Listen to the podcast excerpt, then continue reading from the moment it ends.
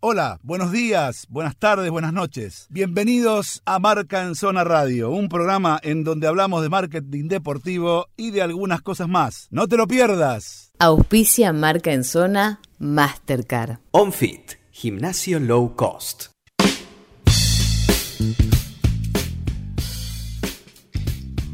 Estamos de regreso. No soy Daniel Weinstein, soy Nacho Saralegui, que me tocó hacer esta vez una nota que tenía muchas ganas de hacerla hace rato.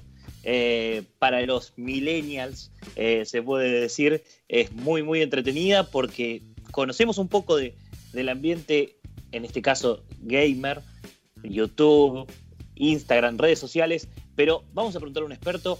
Quiero saludar en esta noche de viernes a Sebastián Fernández. Yo le voy a decir youtuber, instagramer y gamer. Así está bien, Seba. ¿Cómo estás? Bien, yo creo que caradura es lo que mejor me queda, así que si querés llámame así. Eh, muchísimas gracias, eh, un, saludo a todos y muy buenas noches a, todos los que nos están escuchando. Buenísimo, Seba, gracias vos por atendernos y yo voy a arrancar desde el comienzo, porque así se arrancan las notas. Contame cómo surgió esto de ser un youtuber, cómo, cómo te surgió a vos eh, meterte en todo este lindo, lindo ambiente. La verdad es que comencé hace muchísimo tiempo subiendo videos a mi canal de reuniones con amigos. O sea, jugábamos a la Play, por ahí quedaba algún que otro gol llamativo, yo me lo llevaba en un pendrive, llegaba a mi casa y lo subía a mi canal. Y, de esa forma, nada, o sea, era muy, muy raro, pero realmente fue así. Antes YouTube era completamente diferente a lo que es ahora. Antes YouTube era para buscar soluciones a problemas de cualquier tipo, gaming, eh, desde cómo emparchar una goma de un auto hasta cómo meter un gol de tiro libre en un juego de fútbol. Y bueno, y encaré por ahí dando soluciones a, pequeñas situaciones que quizás eran difíciles de entender. Tuve esa, esa inspiración, de, por así llamarlo, de, de empezar a subir tutoriales así y así comencé un día. ¿Y qué, qué, de qué año estamos hablando, Seba? Uf, hace mucho. Yo por lo menos, si no es eh, 2013, yo por lo menos eh, en año 2012. Ah, mucho tiempo. No, no, muchísimo tiempo. Muchísimo, tiempo, porque mis primeros videos son, son de Pro Evolution 2013 y el 2013 se juega un año antes, o sea, es de ahí. Totalmente. Bueno, sos uno de los, de los precursores y hoy casi te falta un poquito ahí para llegar al millón de suscriptores. Así que, pero yo te voy a hacer una pregunta y después ya le voy a dar paso a los chicos que te digo que eh, la tengo desde el día que, conocí YouTube. ¿Cómo un youtuber, una persona eh, pública que hace videos, puede rentabilizar las reproducciones? YouTube tiene el costo, el CPM es el famoso costo por mil, de visitas. Cada región tiene su costo por mil. Eh, lamentablemente Sudamérica y lamentablemente Argentina tiene... Lamentablemente Sudamérica tiene de las peores y Argentina tiene de las peores dentro de las peores. Mm. Eh, pero ahí se, es una manera de generar el ingreso, pero bueno, después eh, va generando con el crecimiento de tu canal, el acercamiento de marcas, como puede suceder tranquilamente en Instagram, donde haces acciones. Yo, gracias a Dios, eh, y estoy muy agradecido, eh, eh, bueno, trabajo con Adidas, soy uno de los caras de Adidas en el mundo gaming. trabajo con eSport hace cuatro años, que es la compañía con la que realiza el videojuego que subo juegos de fútbol yo, el FIFA. Y, bueno, no sé, hace poquito firmé un contrato con Logitech, todo lo que son los periféricos. Y, YouTube es como una plataforma que te va abriendo otro tipo de puertas eh, en base a, las visualizaciones de tu canal, el público al que llegas, al, segmento al donde apuntás. Es decir, que hoy un youtuber argentino, vos más o menos, para, para darle una idea a la gente, ¿cuántas millones de reproducciones necesita por lo menos para para sacar un mango. No, es muy difícil. No, no, varía, varía, varía porque, eh, a ver, podés ser youtuber argentino, pero podés subir contenido en inglés y tus visitas van a tener un costo por mil de eh, idioma inglés, que es probablemente seis o siete veces más que en idioma Bien. español sudamericano, ¿se entiende? Eh, por ejemplo, youtubers de España cobran seis veces más de lo que cobro yo y, y si sos inglés cobras nueve. Y si sos británico cobras doce. Varía, Bien. varía. Bien, mirá. Bueno, bueno, eh, ¿ves? Esa era una duda que yo tenía y, y digo, mucha gente, yo 32 años, eh, tenemos la duda de, de cómo es porque es un mundo nuevo. Pero siguiendo con esto del YouTube, siguiendo más que nada con vos que, que sos un, un gamer, sos alguien que, que muest- se muestra jugando, eh, contame, y después le voy a abrir el juego a los chicos, que está Juancito Anjo, que es eh, especialista en marketing deportivo. Contame, y eh, mejor dicho, decime si vos sos realmente el creador del Kun Agüero Gamer.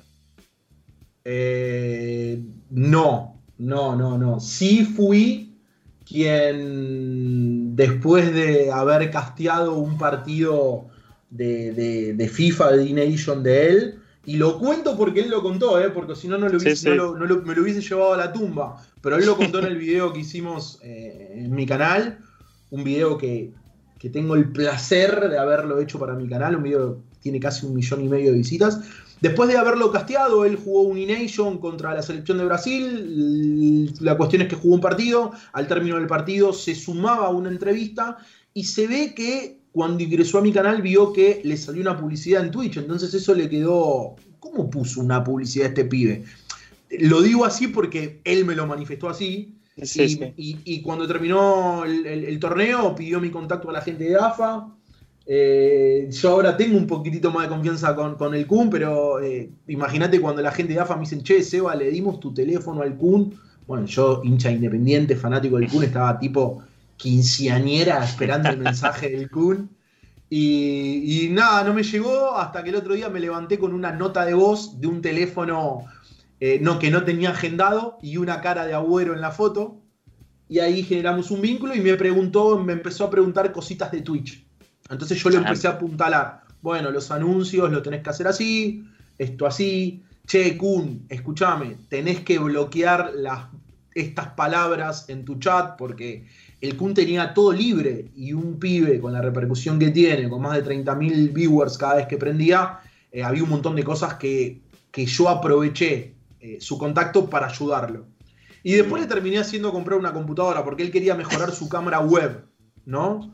Eh, Sí, Me dijo, che, quiero mejorar la calidad de mi cámara, ¿qué me recomendás? Y mirá, si te compras una cámara no la vas a poder usar con tu Play, porque una cámara externa, la Play no te la reconoce, o sea, te, tenés que migrar a una compu. Y es difícil.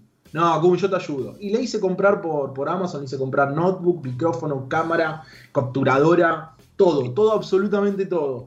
Y, no fuiste, no el mano. creador. Claro, no fuiste el creador, pero fuiste el que lo potenció. Fui el que le metió una patada en el culo y lo sacó a cancha. O sea, lo empujé a que lo, a que lo haga de una manera muy linda. Y bueno, después es todo mérito de él con, con su naturalidad, humor, sencillez, eh, e ida y vuelta con la gente especial que tiene, que lo cual lo hizo viral, lo hizo viral, viral, viral. Totalmente. Bueno, le dejo, le dejo el paso a Juan que te quiere saludar. ¿Cómo estás? ¿Qué tal, Juan? Un gusto. Antes que nada, eh, un gusto hablar con vos. Si me escuchás mal, me avisás porque todos me retan que hablo muy bajito. Así No, no, te escucho escuchás, perfecto. Te escucho perfecto. Eh, volvemos al tema de la monetización, porque también es una de las cosas. Yo no soy millennial, yo tengo 45. Yo les puedo explicar a ustedes lo que era cuando empezaba, empieza como el viejo, ¿viste? Cuando empezaba todo, cuando me- no existía internet, me, me conectaba con el modem, con la Commodore 64, los DBS. Pero bueno, eso vamos a dejarlo para otro programa, si no nos aburre. Y volviendo al tema de la monetización, eh, lo que te paga YouTube es cuando pone las pautas antes de los videos que. Antes o durante. Antes o durante y tiene que ver con la cantidad de reproducciones. Sí. Bien. ¿Y por qué paga menos en un mercado que otro? ¿Porque el, porque el anunciante paga menos? Por oferta-demanda, exactamente. Bien. Bien, no, para entender un poco, Bien. porque en definitiva el idioma español es el más hablado del mundo también, no necesariamente de manera Sí, nativa, pero- ¿no? Sí, pero quizás, qui- eh, quizás sea eh, el, el- el lugar del mundo donde menos publicidad digital haya. Sí, eh, no, es como Entonces- segmentás, digamos, vos como marca, como segmentás a qué mercado querés llegar. No somos un mercado Exactamente, por- exactamente, es como, exactamente, sí, es de esa forma, tipo en Google AdWords, las publicidades determinan qué público, qué segmento joven y, y- y geográfico quieren apuntar, y, y sin duda el, el sudamericano y el argentino es de los más débiles. Ahora, ese es el modelo de YouTube. ¿Y el modelo de Twitch es igual? Igual, es- sí, sí, muy parecido. Bien. No, y no soy lo el- mismo. Bien. También somos un Sí. mercado Exactamente. Sí, de los más definidos. Estoy entrando de a poco. Y por otro lado, ¿vos eh, estás en relación ahora con Independiente? Sí, soy el manager de Independiente Esports. Bien, o sea, estás trabajando con Juan Cruz también, entonces, el programa. Con Juan Cruz, exactamente. Es mi gerente.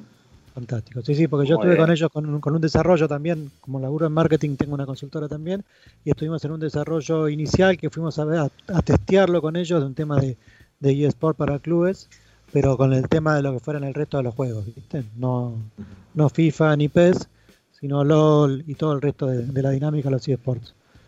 Así que estuvimos hablando largo y tendido de eSports con, con Juan Cruz, así que me imaginé que por ahí venía la mano. Y, Viene por y ahí. ahora, y ahora siguiendo, Seba, con, con esto de, de eSport, contame cómo y contame qué, eh, eh, qué lugar ocupás en AFA, en AFA eSports y, y cómo está ese tema y cómo, cómo se ve a futuro si, se- si Argentina puede competir como un equipo, como una selección. No, bueno, AFA eSport la verdad que es una de las federaciones que, que mejor trabaja, ¿eh? hay, que, hay que sacarnos el sombrero ahí, trabajan muy bien, yo no tengo, yo no formo parte de AFA eSport, sí soy como uno de los invitados o casters que, que- que suelen ir cuando hay algún evento o cuando hay alguna transmisión especial, Me- tengo buena relación, cuentan conmigo, yo cada vez que me invitan voy. Y, mm, y, bueno, nada, no, no sé si sabían, pero la selección argentina de esports, en el in- último E-Nation que se hizo el año pasado, logró el subcampeonato del mundo de la mano de dos chicos que se llaman Nicolás Villalba y Yago Fawaz, que, que son de los mejores jugadores del mundo. Ambos están en un top 10 eh, de los mejores jugadores del mundo. Bien, qué increíble. Bueno, ahí te va a saludar Gastón Corti que te tiene una consultita. Dale, Gastón. Hola Seba, buenas juegan noches. afuera, no ¿cómo juegan estás? acá.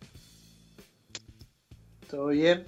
Bueno, ¿Cómo lo que me quedó claro es que, que sos el que hizo gastarle plata a Agüero, primero y principal.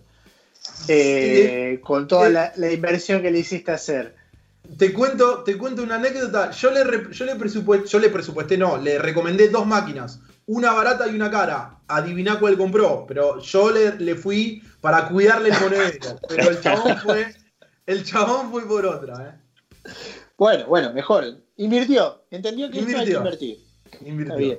Eh, te hago algunas consultas. A ver, esta semana hubo algún revuelo con todo lo que es Twitch por un cambio de lo que es el copyright. Esto es así, Sí. ahora va a cambiar, porque yo veía un video que vos hacías con, con Sergio y él te comentaba, no, sí, me metí en YouTube primero, pero bueno, pasaron estas cosas del copyright y me fui directamente a Twitch. Ahora, eh, todo lo que son los jugadores que usan Twitch, ¿van a volver a migrar a otra posibilidad o ves que se puede llegar a hacer algo mixto entre la política de copyright y lo que ahora se va a poder eh, empezar a implementar? Creo, sospecho que puede llegar a empezar a pasar eso, pero todavía está como muy. eh, es muy reciente. Sí, lo que te puedo decir es que yo, por ejemplo, ayer hice directo en Twitch y no puse música, puse una música mix de, de un canal muy conocido, que sé que no voy a tener problemas, pero estamos alertas. Fue muy reciente esto, pero, pero sí, a ver, si eso se llega a concretar, y bueno, va a generar, va, de inicio va a generar un cambio en, en la música. Y después veremos si esto repercute o no y hay gente que empieza a elegir otra plataforma. La realidad también es esa. Bien, y lo otro que quería consultarte, que lo hablaba con, Nacho antes, eh, yo tengo el concepto, por tener un sobrino de 7 años, que eh, muchos hoy en día los chicos dejan ese sueño de ser futbolista para convertirse en gamer. ¿Estoy equivocado? ¿Es una nueva faceta? A ver, no te digo el 100%, ¿no? Sino una pequeña faceta en la cual deja ese sueño de jugar al fútbol profesionalmente y capaz dedicarse a jugar, eh, ser gamer profesional. Yo creo que es parte de, nuevas, áreas laborales que van surgiendo con, con el, desarrollo de, diversas áreas, actividades, es algo normal. A ver, eh, sí es algo que está en auge, que va tomando fuerza. Eh, probablemente el que sueña con ser futbolista va, va, a seguir siendo futbolista, va a tratar de luchar por ese sueño. Y quizás quien está más asociado al mundo tecnológico termina viendo de reojo un, poco el mundo del, del, streamer, el mundo del gaming y, y trata de probar inclinarse. Pero bueno, lo que le puedo decir es que tanto ser futbolista como ser abogado, médico o lo que quieras, o gaming, o estar en el mundo del gaming, va a requerir de muchísimo, muchísimo esfuerzo, ¿eh? porque no es subir videos nada más. Es, hay un, tiene un, un trabajo detrás de planificación, edición, búsqueda de temas eh, de, importancia que, que, lo hace complejo. Bien, y lo, lo, último que te quería consultar, ya vinculándolo más para el lado de marketing y, y las preguntas que te hacía Juan de facturación, nosotros como argentinos siempre nos quedamos o con el FIFA o con el PES en lo que es fútbol. Pero a nivel uh -huh. mundial, el LOL es lo que es el juego predilecto y el que más factura. Eh, ¿Crees que también hay que romper un poquito ese esquema de no, si no es fútbol, también se puede ver otros juegos o directamente el gamer es más abierto que nosotros? No, no, sin duda los, hay, hay juegos, sin duda, sin duda los juegos de fútbol no son los que más eh, ingresos o engagement tienen en, Twitch o en, el mundo de los esports, sin duda. Eh, lo que sucede es que nosotros estamos en un, una ubicación geográfica muy pasional, muy asociada al mundo del fútbol, entonces lo que más se consume de este lado es eso. Lo que no quiere decir que haya muy buenos clubes de esports que se dediquen al LOL, al CSGO y a otro tipo de juegos de rol como League of Legends que permitan eh, generar eh, competencias, grandes equipos y muchos más ingresos, sin duda. Bueno, Seba, la verdad te agradezco por este ratito porque nos, nos sacaste todas las dudas. Y la verdad que solo quiero decirte que sigas disfrutando porque nosotros del otro lado disfrutamos de, ver, de verte a vos, jugar con, con futbolistas en toda esta pandemia que se recoparon a, a, jugar y a hacer cosas solidarias. Así que nada más que de Marca en Zona, agradecerte y ojalá pronto podamos hacer algo juntos. Dale, muchísimas gracias a todos. Eh, nada, eh, un placer haber estado y les mando un saludo a, a, ustedes y a quienes nos escuchan. Abrazo grande. Pasó Seba Fernández, youtuber, gamer, manager de Independiente y Sport. Así que Javi, vamos a una tandita, no sé si tenés música y volvemos con todo.